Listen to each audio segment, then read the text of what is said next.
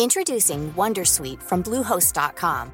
Website creation is hard, but now with Bluehost, you can answer a few simple questions about your business and get a unique WordPress website or store right away.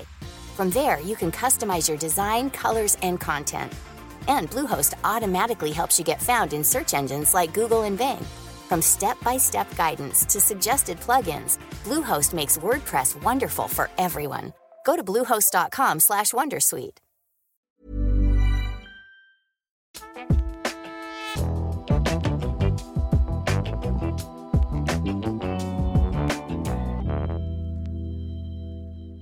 Bárbara, silogismo. Si todos somos marcas y todos tenemos historias que contar, entonces todas las marcas cuentan historias. Yo soy Mauricio Cabrera y este es The Coffee Brand, marcas que cuentan y hacen historias, un podcast de Storybaker. Temporada 1, episodio 2, Sonic the Movie. Comenzamos.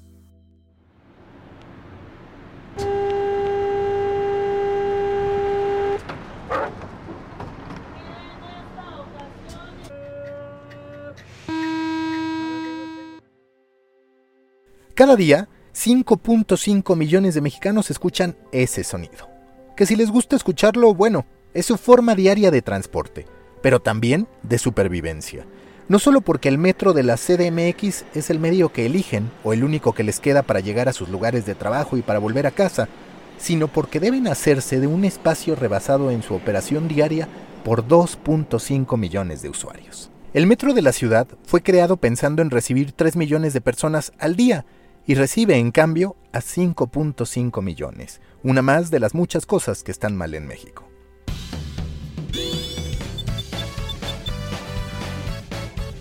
Ante el exceso, la lucha o un mundo de videojuego, con malos a los que hay que esquivar, con obstáculos que te impiden cruzar el camino, con vías que te pueden quitar la vida, con música que te lleva al desquicio y con olores francamente nauseabundos. Cada viaje concluido es un triunfo en sí mismo, un nivel superado en máxima dificultad, un logro desbloqueado.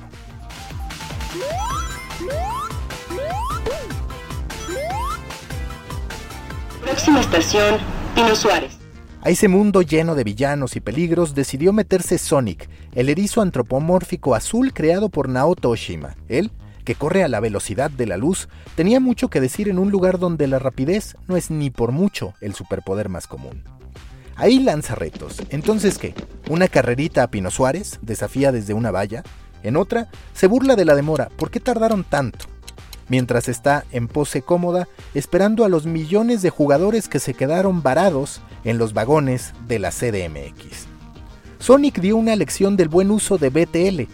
Su impacto se trasladó incluso a las redes. Este segmento en México genera una inversión anual de las marcas por arriba de los 58 mil millones de pesos. Pero la vida de Sonic no siempre ha sido tan fácil como en el metro, al menos no cuando se trata de su película. I'm Sonic, a little ball of super energy in an extremely handsome package. On my planet, people were always after my powers, so I came to yours. Ese es el trailer de Sonic, la película, y debes estar agradecido con el podcast por solo haberlo escuchado. Tras dos años de preparación para su llegada a la pantalla grande, Sonic sufrió un muy duro golpe después de los 2 minutos con 47 segundos de su trailer. A la gente no le gustó el diseño de Sonic. En The Guardian lo consideraron un golpe en la cara a 200 millas por hora, un juguete ganado en una feria que después te provoca miedo. Los memes de burla lo convirtieron en trending topic. Era mayo de 2019. El estreno estaba programado para noviembre, seis meses después. Un fail absoluto. Uno de muchos.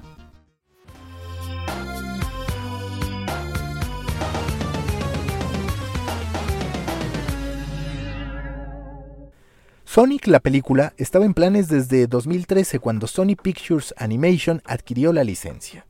El proyecto se fue postergando durante años hasta que en 2017, con Sony sumergido en una crisis económica, se dio la licencia a Paramount. Para entonces, Jeff Fowler ya estaba contratado como director y ahí se quedaría. No hizo falta el trailer para que las críticas comenzaran, sí, ese fue el punto máximo de descontento de sus seguidores, pero ya se podía sentir desde las primeras imágenes filtradas, aún en la sombra, que Sonic se veía extraño, como si fuera un humano, como si hubiera pasado meses en el gimnasio. ¿Por qué el personaje de Sonic provocó tanto descontento? Para muchos era el hecho de que en vez de guantes blancos tuviera manos blancas, como si fueran parte de su cuerpo. Para otros, la separación de sus ojos en vez de tener uno solo, como en el videojuego. Sus zapatillas tampoco gustaban. Faltaban los calcetines blancos doblados que siempre había usado. Pero había un elemento clave más allá de sus características, el Valle Inquietante, o Uncanny Valley. Hipótesis que se tiene en el campo de la robótica y la animación en 3D respecto al rechazo que genera en los seres humanos la exposición de réplicas antropomórficas que se parezcan en exceso a ellos. El término fue acuñado por Masahiro Mori, experto en robótica, que aseguró que la respuesta emocional de un observador humano ante la humanización de, por ejemplo, un robot será mayor hasta llegar a un punto en el que esa semejanza provoque rechazo. Sonic cayó justo ahí, en el Valle Inquietante.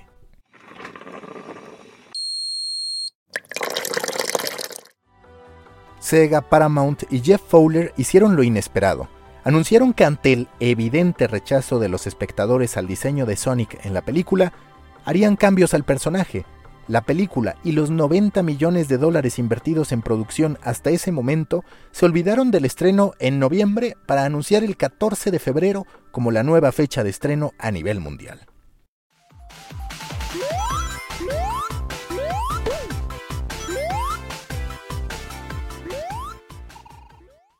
Para noviembre del 2019, justo cuando la película debió ser estrenada, se liberó un nuevo tráiler con el nuevo Sonic. Los deseos de los fanáticos se convirtieron en órdenes. Sonic ya no tiene manos blancas, viste guantes blancos. Sus ojos, aunque siguen siendo dos, están pegados y son más grandes, lo que hace un guiño al único ojo de Sonic en los videojuegos. Sus calcetines blancos doblados acompañan a sus zapatillas rojas. Su cabeza es más grande, con proporciones que le quitan semejanza a la fisonomía humana. Es Sonic, el de los videojuegos, tanto que para muchos, aunque la teoría ha sido descartada, se trató de una extraordinaria campaña de marketing. En la realidad, fue una falla monumental. Are going to take this trophy home after 50 years to your great fans. You are Super Bowl champions. Congratulations to your entire organization. Coach Reed, all your great players. Congratulations. ¿Cuánto vale una remontada? ¿Por qué vende tanto una historia de redención? El deporte siempre da cuenta de ello. En el Super Bowl 54, Patrick Mahomes, coreback de los Chiefs, se consagró al comandar un último cuarto de 21 puntos contra cero de los 49ers para dar la vuelta al 10-20, con que acabó el tercer cuarto a favor de San Francisco. Ahora, el cine comprueba el poder de las remontadas y de la corrección de errores.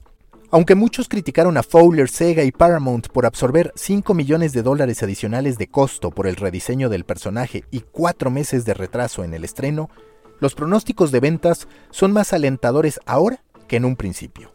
Hasta antes de la crisis existencial de Sonic, se esperaba que el fin de semana de su inauguración arrojara 30 millones de dólares en taquilla. 5 millones de dólares después, con 4 meses de atraso, vistiendo guantes blancos, calcetines doblados y una cara y ojos más grandes, el pronóstico es de entre 41 y 47 millones de dólares.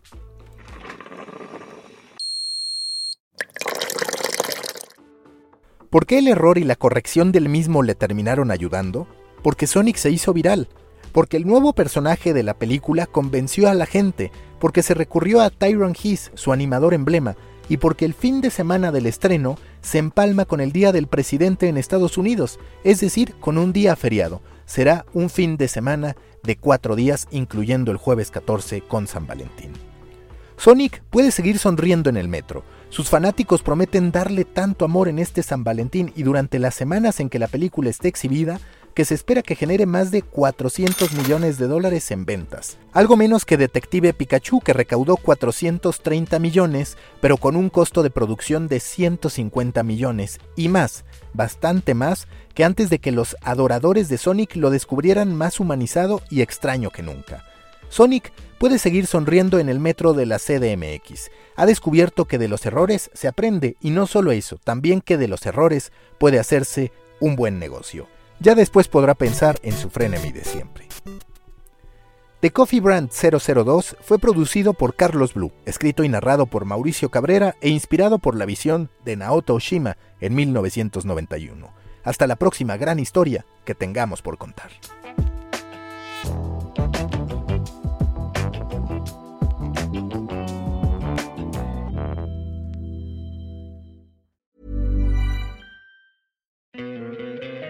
¿No te encantaría tener 100 dólares extra en tu bolsillo? Haz que un experto bilingüe de TurboTax declare tus impuestos para el 31 de marzo y obtén 100 dólares de vuelta al instante. Porque no importa cuáles hayan sido tus logros del año pasado, TurboTax hace que cuenten. Obtén 100 dólares de vuelta y tus impuestos con 100% de precisión, solo con Intuit TurboTax. Debes declarar para el 31 de marzo. Crédito solo aplicable al costo de la presentación federal con TurboTax Full Service. Oferta sujeta a cambios o cancelación en cualquier momento.